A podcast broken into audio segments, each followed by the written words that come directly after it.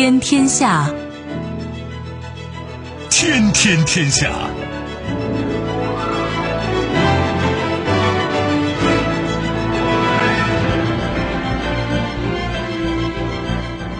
历史穿行者，新闻摆渡人。听众朋友，大家好，您正在关注收听的是《天天天下》节目，我是夏萌，和我一起陪伴各位的还有本节目评论员重阳。世界纷繁复杂，新闻随时发生。今天的节目您将听到：敏感时刻，立陶宛总统表示将寻求美国永久驻军；一针见血，马克龙与普京会谈成效几何？俄罗斯称法国不是北约领导国。亚洲首个，泰国卫生部签署公告，将大麻从毒品名单中剔除。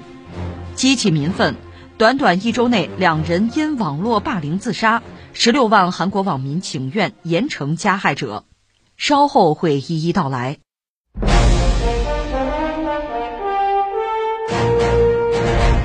据媒体报道，立陶宛总统瑙塞达九号表示。将寻求美国在该国永久驻军，以帮助强化安全。二零一七年起，北约轮换部队开始驻军立陶宛和其他两个波罗的海国家。在乌克兰边境局势紧张的当下，德国即将向这个波罗的海国家增派三百五十名士兵。自二零一九年以来，美国也向立陶宛部署了由大约五百名士兵组成的轮换部队以及武器装备。此前，立陶宛就被爆出将寻求美国在立长期驻军的消息。美国有媒体报道称，立陶宛议会议员小组在华盛顿计划与美国国会进行会谈，并提出一系列请求，其中包括美军在立陶宛长期部署军队，以及扩大对波罗的海国家军事援助项目的资金。这是关于立陶宛，可能很多朋友觉得这国家也不大，怎么老出幺蛾子？北京话的幺蛾子嘛，怎么老出这事儿哈？其实没事找事儿嘛。现在大家应该尽可能的给呃区域的啊，就地缘的这个格局的这个混乱啊，这个冲突啊降温。老拱火，老火上浇油，有你什么好？你又搬不了家。那聊这个话题，我们也一样一样说吧。一个是说到立陶宛，我们把它跟中国这点事儿先放在一边不论啊。立陶宛算波罗的海三国之一吧。在地理位置上，你看波罗的海三国呢，北边和芬兰啊隔海相望，东边呢就是俄罗斯啊，白俄罗斯啊，这是接壤的。南边呢当然就是波兰，另外还有谁呢？还有加里宁格勒，加里宁格勒算是俄罗斯一块海外飞地。西边呢就是波罗的海了，再往那边看就是丹麦、瑞典呢，就他们了。这是波罗的海三国。波罗的海三国呢，拉脱维亚、爱沙尼亚还有立陶宛。当然，这三国现在看来呢，立陶宛是比较活跃。那两个国家呢，实际上和立陶宛吧，从态度上就是对苏联当年苏联对俄罗斯态度呢，其实大同小异。只不过立陶宛表达的比较强烈。波罗的海三国呢，它这个地理位置我们讲它是很重要嘛，所以这个区域呢，在历史上一直是强国争夺的一个对象。当然说，呃，历史上他们也强过，就是立陶宛。立陶宛最辉煌的历史就是和波兰曾经组建过一个国家，呃，当年在欧洲也曾经是最大的国家吧，就是立陶宛波兰王国，它曾经强大过，但最强大的时候，也就算一个区域强国，也不可能完成对整个欧洲的统一啊，而且很快就衰落了。我们就讲，你看乌克兰就是从立陶宛和波兰的这个王国之中逃出来，倒向俄罗斯，因为不堪他们的压迫呀。当然，我们就说此一时彼一时吧。波兰、立陶宛他们组成的这个国家曾经奴役过乌克兰，但是后来呢，这个国家逐渐的衰落，像波兰三次被瓜分。所以怎么说呢？当年整个欧洲这个乱局啊，时易时移啊。我觉得我们还是要什么呢？有一个统一的标准，别玩双重标准啊。你去看历史，你会有很多的感慨。刚才我们说了，波兰、立陶宛组成的这个王国奴役过乌克兰呐，那也曾经很厉害啊。那翻回来，你说波兰也曾经在欧洲是一个强国呀，三次被瓜分啊，多次复国，这个国家今天留存下来了，还有很多国家就没了。另外，你比如像瑞典，瑞典在十七世纪中叶到十八世纪初吧，那曾经是打了一系列对外战争，是欧洲最为强大的国家。瑞典呢，那时候瑞典和今天不是一码事儿啊。那时候瑞典领土包括芬兰、爱沙尼亚、拉脱维亚啊、立陶宛，包括这个俄罗斯、波兰、德国的一部分。就那个波罗的海沿海的地区，那是瑞典强大的时候。当然，这个国家后来也衰落了。所以你看，这个波罗的海三国，尤其像立陶宛这样的国家，你强大的时候你也奴役过别人，当然你弱小的时候就被别人奴役，奴役过你的，你说瑞典，这没问题吧？当然我们知道，到了十八世纪初，就彼得一世，他是为了获得波罗的海沿岸的那个出海口吧，和瑞典打仗，他打败了瑞典，那俄罗斯版图就扩大，瑞典就衰落，波罗的海三国，你可以说它并不是俄罗斯啊固有的领土。是十八世纪被抢过来的，所以你说这几个国家和沙俄之间的这个关系、这个矛盾，哈，你可想而知。但故事并没有完，到一九一七年俄国革命，首先是这个二月革命，就是那个罗曼诺夫王朝被推翻，再之后就是苏维埃上台了，在那个当口，那等于说俄罗斯国内就乱了。那这个时候，很多所谓叫被压迫民族吧，就是当年沙俄占的一些地方，那儿的人民就起来啊，独立啊。像爱沙尼亚、拉脱维亚、立陶宛，就进行了独立，而且是武装斗争，背后是德国和英国的支持。你说，哎，你看人家英国、德国做了一个大好事啊，是善人哈。哎呀，他们主要并不是爱这波罗的海三国，而是恨俄罗斯，趁你病要你命啊？就这么件事儿吗？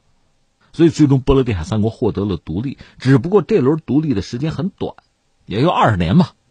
然后就是到二战，到二战我们也讲过。当时这个欧洲局面真的是很混乱，苏联和德国从意识形态上其实就是对立的，大概双方都认为必有一战，所以苏联为了自身的安全，也为了欧洲的安全。你说他那么好吗？哎，欧洲的安全和苏联的安全其实也是联系在一起的。他是希望跟欧洲的强国，比如法国呀、英国呀，能搞一个，说起来可笑，搞个安保条约，搞一个安全框架吧，这样他可以获得一段和平的时光，就用来准备战争嘛。所以，他首先是考虑和法国呀、和英国呀，这欧洲的一流强国，咱们商量商量，能不能搞一个框架？人家才不搭理他呢。甚至我们知道，这些国家想祸水东引，就德国，你将来强大之后，你去干他去，打苏联去，祸水东引嘛，这是这帮国家的算计。那苏联一看跟你们谈谈不出结果，这么着吧，我不是担心德国，我直接和德国谈好了。而德国也有自己的算计，希特勒嘛，他当时算计的，先搞掉别人，把这小国先搞掉。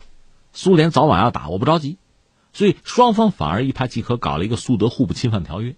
说白了，双方都知道对方是敌人，但是呢，现在又不想动手，那索性我们俩先搞一个互不侵犯条约，先保证对方不要打我，我腾出手来去干别的。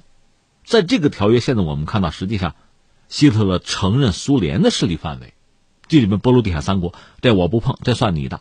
这种做法，其实在当年的欧洲也并不奇怪。我不是说过吗？一战结束，凡尔赛合约，当时英国首相是劳合乔氏，法国总理是克雷蒙梭，两个人往一块小黑屋一凑，说吧，你要哪儿？可以，我支持你。然后我要这儿，你也得同意。就这样啊。所以最终波罗的海三国成为苏联的加盟共和国，苏联收了啊。但是你想到二战的时候，就是说纳粹德国入侵苏联的时候，你想这些国家里面，他有一些民族主义者呀。哎，那德国算是救星啊！德国等于把我们解放了，我们得帮他们呀。你看这个立场就发生这样的变化。但是到二战结束，苏联打赢了，打赢了我得跟你们算账啊。一个是你这个波罗的海三国算是我的加盟共和国，我们算一家子。这里边有亲德亲纳粹的，这我就得清算了。那你想能客气吗？所以彼此之间啊，这个历史上的纠葛啊，一次一次的这个仇怨啊，它就积累起来了。到苏联解体。这三个国家马上要独立啊！独立之后，波罗的海三国在政治上肯定是要倒向西方的，希望通过这个方式能够维护自己的独立。在经济上呢，也希望寻求西方的援助。在军事上，干脆我们加入北约吧，你在我们国内驻军是不是就可以？他们确实也如愿以偿，成为北约和欧盟的成员国。所以你看，说这三个国家，波罗的海三国大概的历史和俄罗斯和苏联的关系，哈。包括现在立陶宛啊，这总统这个表态，我们希望美国在我们这驻军吧，永久驻军吧。为什么有这个历史因素在？这个我们当然要承认，实事求是。不过话说回来了，历史毕竟是历史，历史和现实呢，应该说它当然有联系嘛，这是一个演进的过程。但是历史和现实真的不一样。当然话要说回来，历史又向哪个方向发展，这还需要各种人啊，对它施加影响。谁都希望历史按照自己的期待去发展，让自己的利益能够最大化。这方面例子当然很多，你比如像土耳其，像埃尔多安，很多人说他是想复兴奥斯曼土耳其的荣光，从他个人有这个理想，当然我们觉得也没什么不可以。但是在现实生活中，你要这样做，那对现行的国际秩序就是一个巨大的颠覆，就是一个挑战。那很多人肯定会跳出来反对，很多国家会不认同，包括土耳其本身也为此会承担很多的压力，这是肯定的。如果说土耳其这样的国家还具备一定的呃国力和地区的影响力，昨天我们恰好聊到，你看，就土耳其那个海峡嘛，就它这个地理位置重要嘛。如果是这个样子的话，波罗的海三国其实那国力应该说要弱得多，国家也小啊，人口也少嘛，已经加入了欧盟和北约，按说好好的息事宁人，发展自己是至关重要的。如果一定要在政治上有所作为呢，还是应该充当俄罗斯和西方之间的这个斡旋者，而不应该是一个前沿阵地啊、拱火的、火上浇油的，而不应该是这样。当然，人和人想法是不一样的。从我个人啊，作为一个中年人，我来判断，刚才我们讲小国的这种策略，在大国之间游走啊，左右逢源，其实是最理想的。有些国家在努力做到。也有一些成功的典范哈，我们就不一一的举例了。但是如果你盲目的去选边站、抱大腿，那你想你的地理位置在什么地方啊？或者说，如果北约希望纳入波罗的海三国成为自己的成员国，为什么？不过就是因为你挨着俄罗斯嘛，你是前沿阵地啊，你对我们有用啊，对我们来说，你算是马前卒啊。一旦战争爆发，比如俄罗斯真的是扩张式入侵的话，你那首先是战场啊。是阻止俄军进攻的关键支撑点啊！实际上这么一个状况，那从立陶宛来讲呢，这个总统现在嚷嚷的希望美国驻军永久驻军哈，我觉得确实有点有点不可思议。你看，第一，呃，像立陶宛，它已经是北约的成员国，就是说，一旦它遭到任何国家的入侵，也不只是不一定是俄罗斯啊，其他国家也一样，一旦遭到打击呢，按说北约就得挺身而出，你集体安全吗？你得对我的安全有保障啊！这个保障，你既然加入北约，就得到这个保障，不需要美国驻军，这个保障也是存在的，这是一个啊。第二个，刚才我们讲了，现在实际上是俄罗斯和西方在博弈，在这个时候呢，所以夹在就像两大板块中间的这个小角色呢，其实息事宁人啊，左右逢源啊，这是最理想的办法。那你要选边站，甚至你挑动这个矛盾激化，你又在前沿阵地，你又不是一个大国，你也没有什么战略纵深。你说你图什么？另外，我还要说什么呢？拿立陶宛来讲，他想把美国大兵引入到自己的国家，啊，好像就获得永久的安全。什么事儿啊？两面看。一方面，你要看到，如果美国大兵真的到了立陶宛，我不相信俄罗斯导弹不瞄着你，你就真获得了安全吗？这不是笑话吗？应该说比以前还要危险吧。再有一个，你看一看韩国、日本什么的历史，美国要驻军，对吧？谁掏钱？你掏钱。所以实际上，就算是美国大兵给你提供安全保障，这个钱也是你掏的，那就看你合不合算了。如果你谨言慎行，可能美国人不入兵，你也是安全的呀。而你这样搞，是不是真的叫引狼入室？因为美国考虑的不是立陶宛的利益，而是自身的利益啊。什么永久驻军不永久驻军的，该走就走了。阿富汗又怎样？我们看得一清二楚啊。所以你看，治理大国和治理小国其实逻辑不一样，但是有一点是必须搞明白的，就是要认清这个格局和形势，能够做出正确的选择。一旦你做不到，作为个人来讲啊，可能家庭生活不幸福啊，什么投资有损失啊；作为一个国家，就可能万劫不复啊。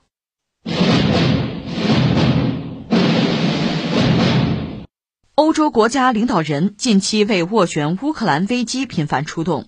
二月七号和八号，法国总统马克龙先后访问俄罗斯和乌克兰，并与俄罗斯总统普京和乌克兰总统泽连斯基会谈。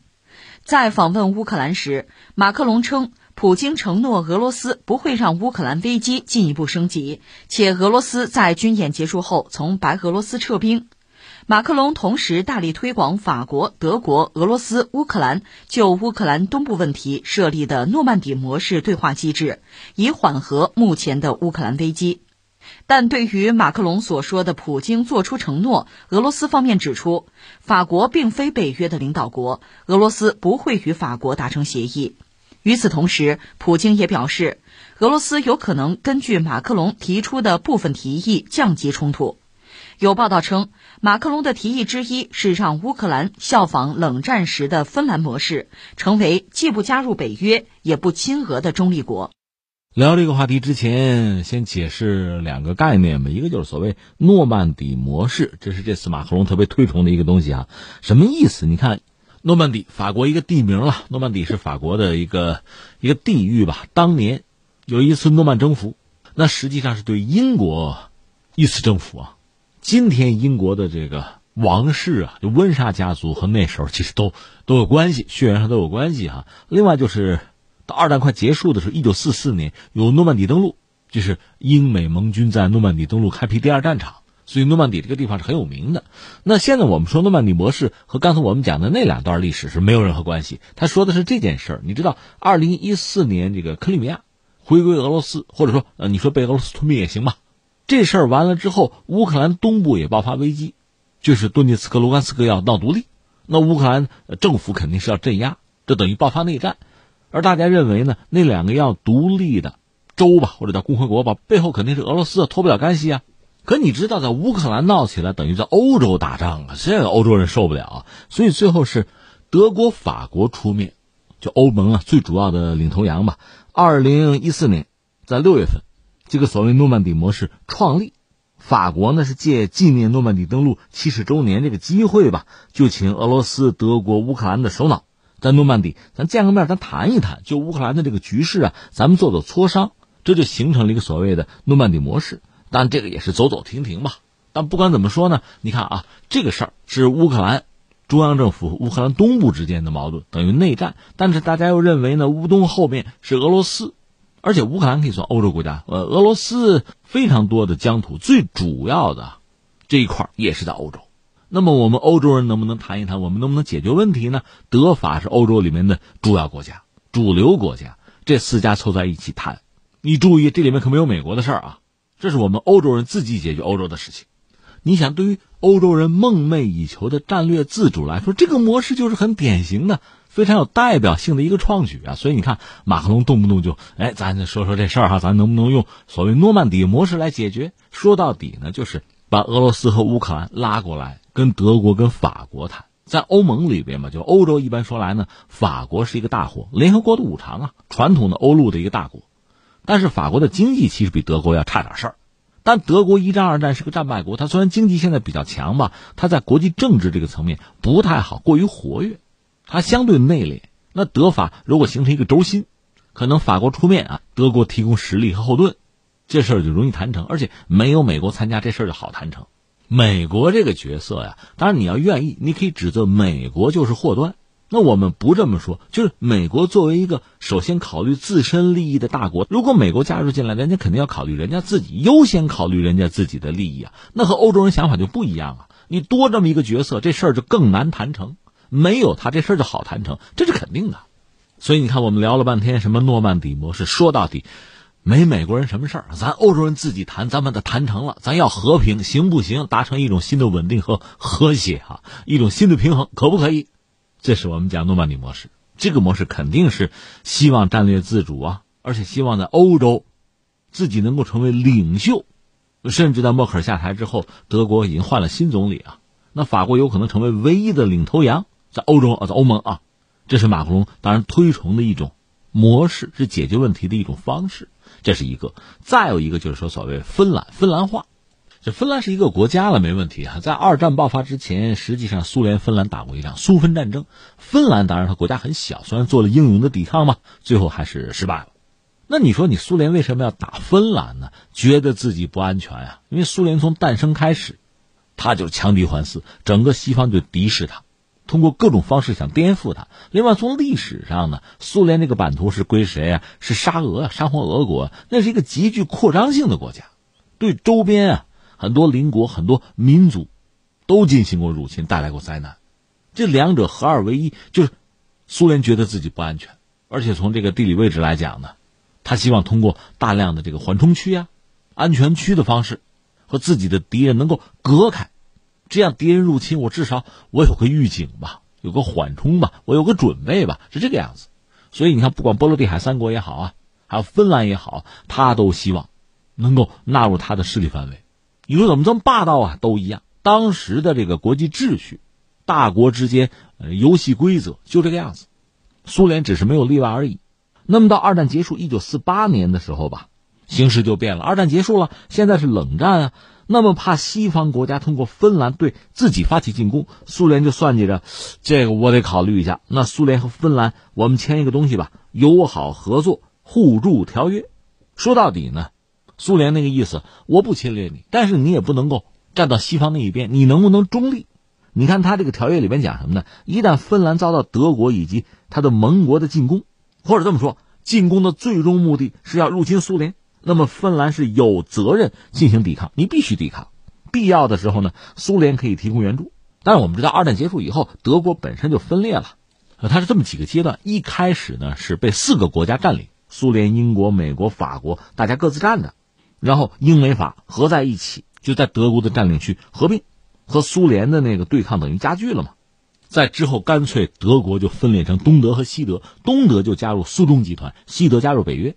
这是当时那个格局啊，所以从苏联这个角度讲，那么西德这边或者说西方这边，你要进攻苏联的话，那芬兰这儿我得有个考虑，就要求芬兰，如果他们要入侵，你得抵抗，我当然帮你。另外呢，要求苏联和芬兰要保证不参加任何旨在反对另一方的联盟。说白了，你芬兰不能加入北约，彼此要尊重对方的领土完整和主权。那芬兰愿意签这个约吗？可以啊。那签了这个约，理论上讲，苏联就不至于再吞并芬兰。苏联确实很大，芬兰很小。真打仗哈，苏联就是惨胜，芬兰也盯不住。所以有了这个条约，苏联肯定就不会吞并芬兰，只要你中立就好。同时，芬兰不会加入和苏联敌对的北约，这就是所谓的芬兰化。那有人就说：“哎，现在乌克兰能不能搞芬兰化呀？就是你别加入北约。”你别加入任何敌对俄罗斯的这个军事联盟，那么从俄罗斯来讲呢，也保证绝不入侵乌克兰，不吞并它，这样行不行？现在马克龙提出一个，咱能不能搞一个诺曼底模式，就是咱四家再谈一谈，说白了，不要美国参与，我们几家能不能谈一谈？这个更有助于和平降临。再一个呢，就是乌克兰能不能芬兰化？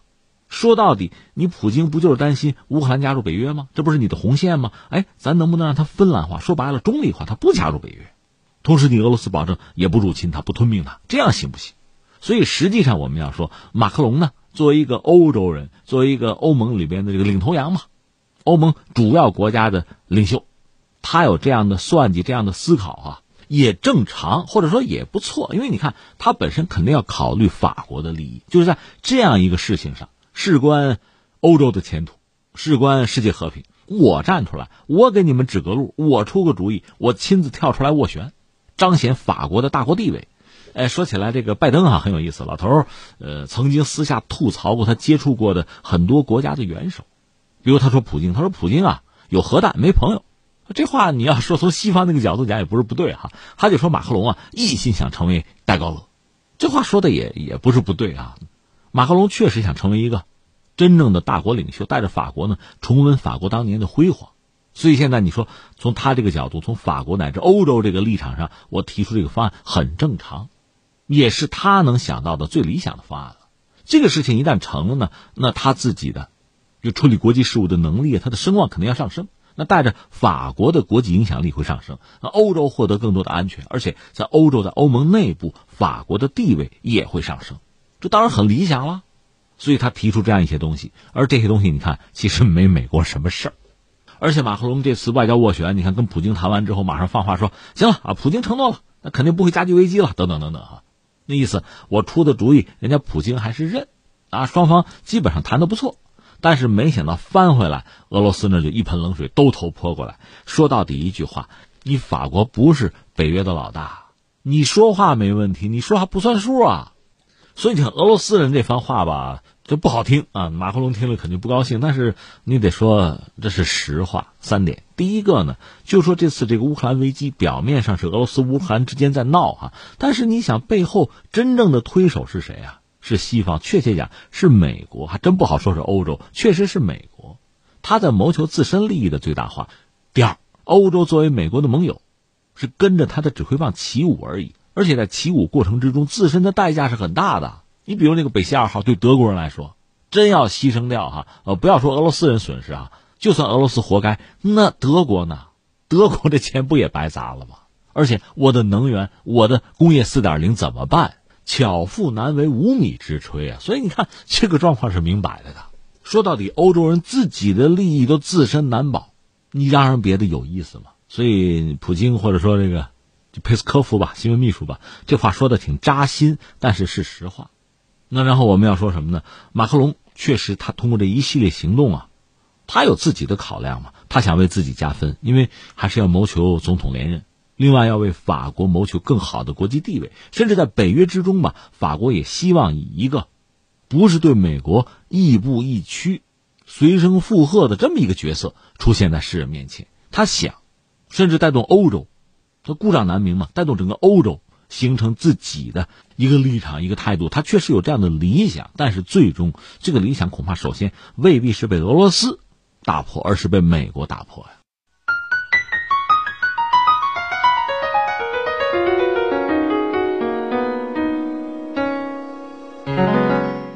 泰国副总理兼卫生部长阿努廷八号在曼谷表示，他已代表卫生部签署将大麻从毒品名单中剔除的公告，为大麻种植及开发利用开辟道路。根据这份公告，除了四氢大麻分值高于百分之零点二的大麻提取物外，大麻将从泰国第五类毒品名单中剔除，以彻底解除大麻与毒品的关系。但他也强调。有必要按照相关规则对大麻种植和使用进行适当监管，以确保大麻的利用趋利避害。阿努廷表示，该公告将在政府线报网站上公布一百二十天后生效。泰国卫生部正准备采取措施，全力支持大麻的种植和开发利用。这是我们邻居泰国的一个选择吧？泰国卫生部签了公告，呃，把大麻从毒品名单里边剔除了。呃，它当然有很严格的界定啊，它除了一个特定的品型之外，其他的这个大麻吧就不算毒品了。说白了就这么件事儿，所以这个就被解读是大麻合法。当然，我只能从我个人这个角度去理解啊，因为泰国本身这是它的卫生部门签的这个公告，所以涉及到大麻整个，你说作为一个产业，从它最早这个种植啊，到什么提取啊。啊，做成各种各样的制品，然后营销啊，就在各个领域、各个渠道，什么叫合法，什么叫不合法，这个标准到什么程度？另外呢，这个执法的力度是不是够严？等等，就这些东西好像还不好说。但是这一步既然走出来，就是所谓大麻合法啊，不算毒品和毒品切割开，把这一步走出来，确实已经让人觉得这过于大胆，而且这在亚洲是第一个，泰国成了亚洲第一个吃螃蟹的。什么意思？就是在其他一些国家，比如在美洲，像加拿大呀，像这个美国一些州啊，大麻的合法化，这不是现在时了，是过去时了，已经了。所以确实有一个问题，我们要提出来：为什么？为什么在某些国家大麻就合法化了，而有些国家没有？然后在亚洲，为什么泰国啊勇于吃第一个螃蟹啊？这么俩问题吧，我们一个一个聊。其实我只能说，这类问题我可真是一个外行。如果有朋友有比较确切的这个。比较准确的啊答案，你可以告诉我，我也学习学习啊。那怎么着？先说说我个人了解的状况。那你说，就是有些国家，这个大麻就不是毒品了，就放开了，这让人觉得就不可思议。因为我们都知道，毒品是人类的这个共同的敌人吧？全球的共识，控制减少毒品。你说对呀？折腾半天，怎么有些国家还开个口子，啊什么大麻合法呀？那就是说，有人说啊，我只能说有人说啊，确实大家有共识。就对毒品的态度哈，最好能够禁绝能控制。问题在于这是个宏观的目标，你要达到这个目标，那可能有不同的道路、不同的方法。所以说，毒品政策，不同的国家、不同的政府可能会有不同的选择吧。我看过一些这方面的论文啊，比较学术的说法，说毒品政策表达了国家基于政治、文化、社会乃至道德等诸多因素而限制或者容忍毒品的基本态度。国家的毒品控制、市民个体的权利诉求，还有市民社会对秩序的渴望，都会和毒品政策产生相互的作用。这话你听着绕口，不好理解。其实好理解。你看，现在你面对疫情，各个国家态度也不一样。你说是某些国家政府的喜好吗？你可以这样讲。但是它另一方面和这个政府的能力，就是社会治理、国家治理的现代化水平，包括和公众的习俗啊。偏好啊，它肯定是互动是有关系的，所以最后每个国家的政策就不一样。你说你扯了半天，那大麻就是毒品，你现在大麻你就放开，你说它不是毒品，这不掩耳盗铃吗？呃，这个我只能说不同的人有不同的想法啊。呃，大伙儿再说我们的看法。现在先说某些国家，你比如说加拿大呀、美国一些州啊，它确实放开了。那你说为什么？它的理由是什么呢？大概是这么几个理由吧。第一个，他们认为呢，在毒品之中，大麻原来也算啊，呃，大麻毒性比较低，像可卡因、海洛因什么的，和那个比起来，那个上瘾啊，对人的危害更大，这个危害没那么大。你说它危害不大，它不也是毒品吗？啊，那在他们看来，可能危害小到可以不算毒品，这是一个。由此呢，这对青少年是一个保护。你说这不强词夺理吗？啊，我也觉得强词夺理。不过确实有些人堂而皇之就这么解释这个问题。大约我理解，我看了半天啊，我理解表达的意思这样表达，就是说，呃，在青少年之中吧，就是有一个比例是吸毒的。既然他们怎么也是吸，这个比例是存在。与其吸，那么吸那种所谓硬毒品，那损害更大，对社会危害程度也高。所以让他们吸这个软的，相对危害程度低的、毒性低的大麻是一个相对可以容忍的选择，这是公开的说法。那你说还有别的吗？我理解其实还有两个因素，一个因素是什么呢？这种大麻从种植到最后这个提炼、生产啊、销售，整个这个产业呀，具有非常高的利益，钱。就是钱，它不但是很多利益集团动心，让政府也动心啊！你看啊，这个毒品有毒性大的、毒性小的，这算毒性小的。如果真的人群之中有一个比例要吸，索性让他吸这个。另外呢，既然这是一个利润啊、利益非常丰厚的行业，与其在地下我不好控制，索性到地上，我政府我也分一杯羹，我来控制，我来管理得了，这就是他们的逻辑。另外还有一点，我就想到谁呢？布尔津斯基。美国一个已故的战略大师，呃，布尔津斯基对美国应该说叫居功至伟吧。你看，美国能打赢对苏联的冷战，他起了很重要的作用的啊。这个人在一九九五年，那时候有一个首届世界形势论坛，在这个世界形势论坛上，他语出惊人，他提出了一个所谓叫“奶头乐”理论，就是一个愚民政策，弱民愚民的政策。大概就说呢，说你看人类的生产力在飞速的发展。对吧？那么在未来世界、未来社会之中，很少一部分人就足够这个世界经济活动了。多少人呢？当时与会的人算大概是百分之二十，就这个世界上有百分之二十的人，很少一部分人就可以左右、可以满足世界的经济活动的需要。那你说剩下那百分之八十呢？没用啊，就是要被淘汰啊。那你想，这些人如果作为社会的弃儿，走到精英的对立面。他们也不创造价值，对世界没有用，但是他们给世界会带来非常多的麻烦，还不简单的是消耗啊！他们要被抛弃的话，他们也会暴乱啊、闹啊。那社会为了安抚这些人的焦虑，转移他们的注意力，那就得想想办法了，否则就会有不同阶层的冲突了。那就要用各种成瘾性的娱乐活动，让他们获得某种满足感，就感官上啊获得满足。甚至你看很多这个娱乐产业，什么色情卖淫可以合法化呀，毒品问题也可以。说白了，我们把刚才讲的这些综述一下，你会发现，就是很多社会问题，在西方很多社会问题，一方面我解决不了，解决不了我就把它合法化嘛，这是一种思路。就是在社会治理、国家治理方面呢，我有一些让步，我谋得一种平衡。另外呢。也不排除某些精英群体、精英阶层为了控制世界、控制社会，我有意为之，我引导很多，就那百分之八十大多数人啊，非精英阶层啊，我让他们去上瘾，不就养着你吗？一口饭吃，别给我闹事就行，我满足你。所以你看，我们从几个不同的角度看这个事情，大概都能找到一个逻辑来解释这个状况吧。你说这还是考虑要要协调发展吧，整个社会要稳定、要进步、要共同富裕吧？哎。如果资本说了算，精英说了算，恐怕这个提法都没有意义，而且提出来你也做不到，就这么简单吧。所以我们看到某些国家确实像大麻合法化，已经进行了多年，而且他会拿出很多数据来，来证明、来证实大麻合法没有对社会造成更大的危害等等。关键是很多数据啊。拿出来，你要想证实一个什么政策有效或者无效，关键还是看你怎么解释、怎么说，对吧？这个就先放在一边哈。总之，在全球范围内，有一些国家还不能说很多，不是大多数，有一些国家确实把大麻合法化。这当然就是给某些国家的政府提供了一种新选择，比如泰国的政府，你可以选择像以前一样，总的来说不认为大麻是合法的，你也可以像我们一样认为大麻是合法的呀。那么现在泰国方面从官方等于说愿意和这些国家站在一起，承认大麻的合法地位。那你说为什么呀？这我觉得大概是两方面原因。一方面呢，呃，像这样的国家吧，因为它相对热带吧，大麻的种植啊，包括大家一说什么金三角的毒品等等吧，他说到底那个纬度比较适合这个东西吧，而且在当地也是有一些传统。就一直存在着想把它合法化的冲动。有另一方面，像泰国这样的国家，我们知道旅游业对他来讲也很重要的，接受大量的，特别是发达国家的旅游者。如果人家把大麻合法化了，你这儿觉得不合法，这种冲突就不可避免，总得有一方做出让步。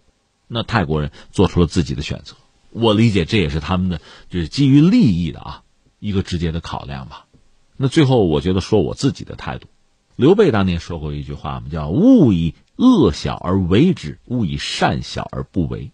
毒品这个东西，它对人的伤害哈，应该叫众所周知。甚至像这个反毒品，我们是有宣传的，大家应该都了解。实际上，它会对人的大脑形成某种改变，让你对它形成某种依赖、上瘾嘛？不就这么个东西吗？况且，中国在历史上曾经遭到过鸦片的毒害。在历史上，中国积贫积弱过，应该说因素很多，但是鸦片是其中很重要的一个因素吧，这个没得说吧。所以我觉得我们对于毒品采用很坚决的、非常明确的态度，包括对大麻这种坚决的拒绝的态度，我想真的应该是非常坚决才对。这应该成为我们整个国家，就我们这个民族的一个共识。别人怎么选择，我管不了，我也没必要管，我也不会对这个选择负责任。但是我自己家，我总要说了算，我总要负这个责。勿以恶小而为之。刚才我们讲到，就是有些国家认为这个大麻可以不算毒品哈，可以合法化。那有一个理由就是这个东西毒性小嘛，对吧？没有关系嘛。这个啊，我觉得我们如果用一个发展的眼光来看，我承认大麻比很多东西可能毒性是要小啊，它对人的刺激啊、伤害啊，就是人对它的依赖、上瘾程度可能要低。但是他很小就接触一个青年人接触这个东西啊，你说。他永远这辈子对大妈的需求就这么多，就不会改变，不会增加。这个有人考虑过吗？大妈真的不够劲儿，我就不能来点海洛因？有人算过这个账吗？所以很多理由啊，貌似还有严谨的这个数据的支持，你仔细想一想，其实就是一个字儿扯。那最后我想说的是什么呢？整个世界确实是连通的，中国呢也强调自己开放的态度，会有越来越多的国民走出国门，走向这个世界。不同的国家会有不同的习俗，你得入乡随俗没有问题。那有些国家人家还有宗教，你是不懂是不信，但去了之后你也要尊重人家的选择。好，现在人家有大麻，合法，那我们告诉我们孩子该怎么做，否则你出得去可不一定回得来啊。韩国男排主攻金仁赫和知名女游戏主播相继因长期遭受网络暴力自杀后，本月七号，青瓦台请愿网站上出现要求严惩加害者的请愿，请愿人数已超过十六万。金仁赫生前多次被攻击，在赛场上化妆，长得像成人电影演员；而那位游戏主播因做了一个令韩国男性厌恶的手势，遭遇韩国男性论坛长期攻击。二零二零年，他的母亲就因社交媒体上的恶性评论自杀。据报道，韩国的网络霸凌案正逐年增加。韩国国家警察厅的一份数据显示，二零一四年该国网络诽谤或侮辱案件有八千八百八十起，到了二零一九年，这一数据已增至一万六千六百四十四起，二零二零年又增至一万九千三百七十七起。短短一年内增加了百分之十六点四。呃，这个新闻大家知道，这个所谓网暴嘛，它新闻讲的是韩国了。很短的时间，两起网暴事件引起众人的关注，很多网民也受不了嘛。那得解决问题，得惩治凶手啊。当然，我们要说这不必讳言，中国也有网暴事件呀，也有人因此丧生啊、轻生啊，有啊。所以我们要说，像这个网暴，就是网络暴力这些问题呢，应该说是自由网络之后，在全球就各国都出现的问题。它是一个很严重的、很严肃的社会问题了，我们需要想办法去解决它，这是我一个基本的态度。那下面我们一样一样说哈，谈到这个网暴的问题呢，各国都有，中国也有。那韩国似乎现在我们看到它就比较密集嘛，公众也受不了了。我就忽然想到想到一件事儿，就说到一个人嘛，麦克阿瑟，这个人带着所谓联合国军在朝鲜半岛打仗，被志愿军击败，他是被美国总统杜鲁门解职的啊，所以他最终的这个结局哈。谈不上很辉煌灿烂，但是在历史上呢，他算是二战的美军名将，而且他在占领日本之后，把日本做了一个彻底的改造，甚至日本人对这个人还感激涕零，直到发生了下面我说的这个事情。呃，麦克阿瑟是在接受就是美国的什么议员质询他的日本政策的时候，他讲了一番话，他说德国和日本完全是不一样的，德国是一个成熟的国家，而日本呢，日本人民。尽管喜欢用时间来衡量他们历史的古老，但以现代文明的标准来说，他们就是十二岁的孩子。他们很容易受到新模式和新思想的影响。你可以在那里植入基本概念。你说，咱说这个网暴，包括韩国的网暴呢？你扯到日本，扯到麦克阿瑟，扯远了吧？呃，我在这确实不想对日本人的这个心智哈，到底是不是十二岁的儿童，咱不评论这个。这不是今天我想说的东西。我想说的是，麦克阿瑟确实提出了一个问题，就是一个民族啊，你真把它比作一个人的话，当然这种比喻啊，这种比方当然不是很严谨，这肯定的。就说，如果把它看作一个人的话，确实那就有一个心智啊，有一个心理年龄的问题。当然，按照麦克阿瑟的说法，你看德国人比日本人要成熟的多，他成熟是吧？日本人固然像个十二岁的孩子啊。顽劣啊，甚至凶残。那么那个成熟的德国人又干了多漂亮的事情啊？那一战、二战都是他们发动的呀，而且最后还都打败了呀。成熟也没有给他带来多少荣光、多少利益呀。所以马卡瑟本人的这个结论，他这个评论准不准确啊？靠不靠谱？放在一边不论。但是这个问题提出来，就是一个民族，他应该有自己的心智，这个心智还是应该成熟。我这么说应该没有错哈。那么呃，我们中国确实历史很悠久，这不用说了。但是我们要问一句，在如今在这个现代化征途之上，我们整个中国，我们的社会成员，我们的心智是不是足够成熟？这个问题我们要提出来。当然，刚才我们讲这个新闻涉及到韩国，所以韩国人不妨也问问自己这句话：够成熟吗？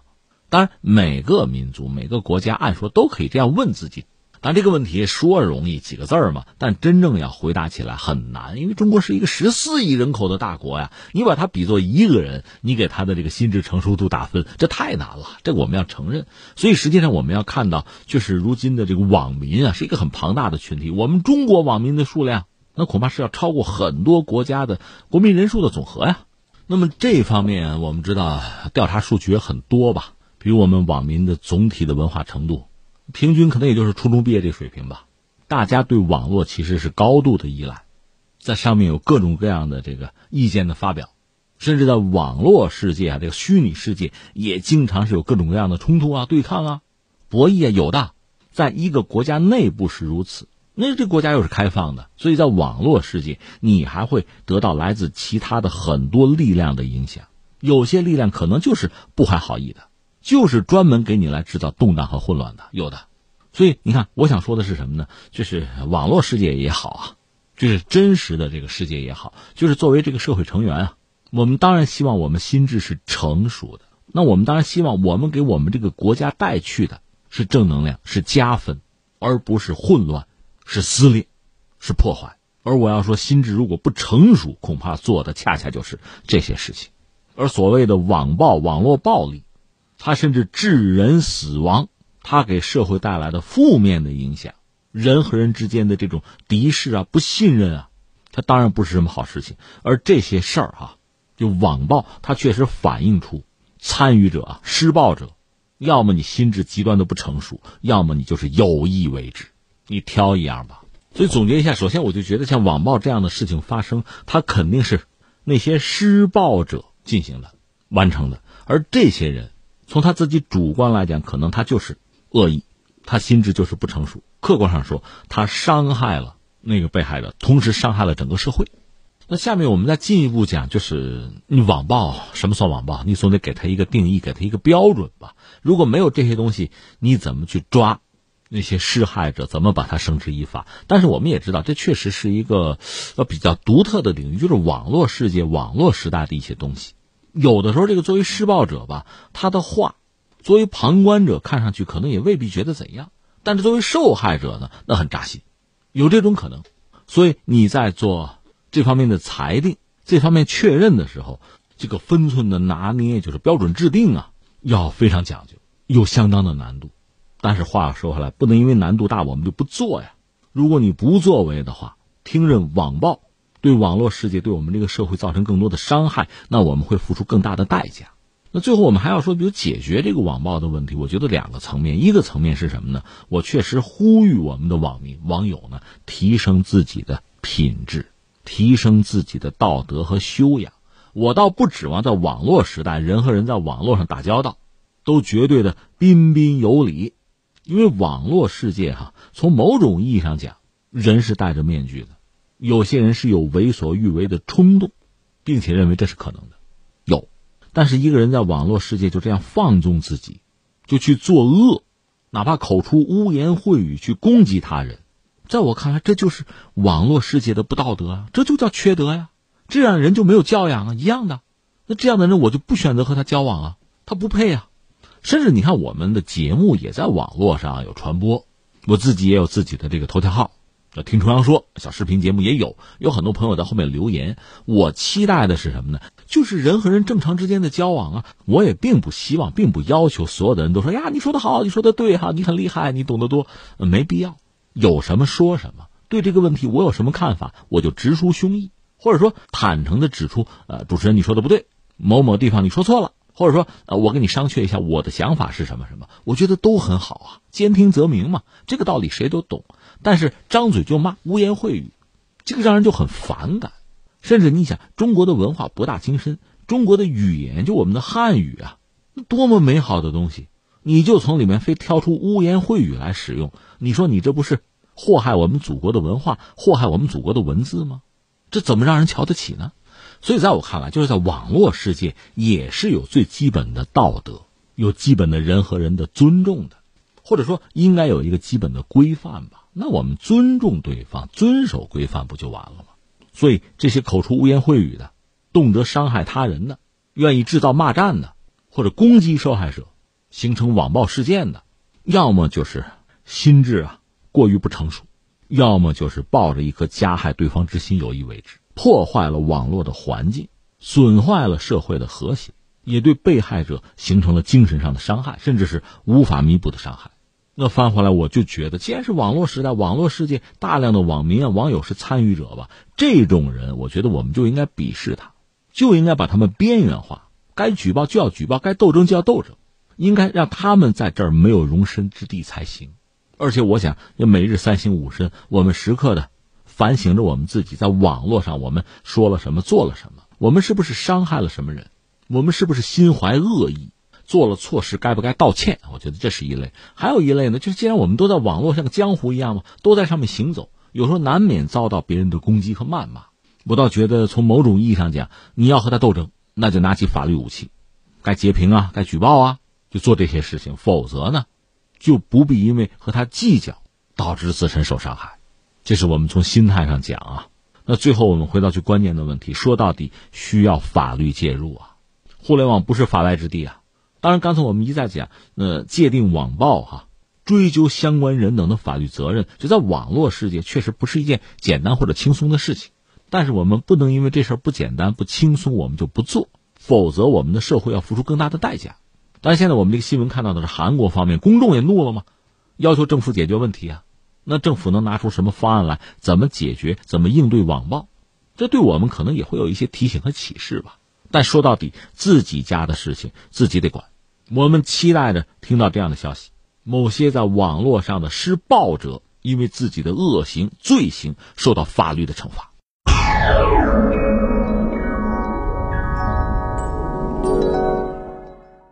好，听众朋友，以上是今天节目的全部内容，我们明天再会。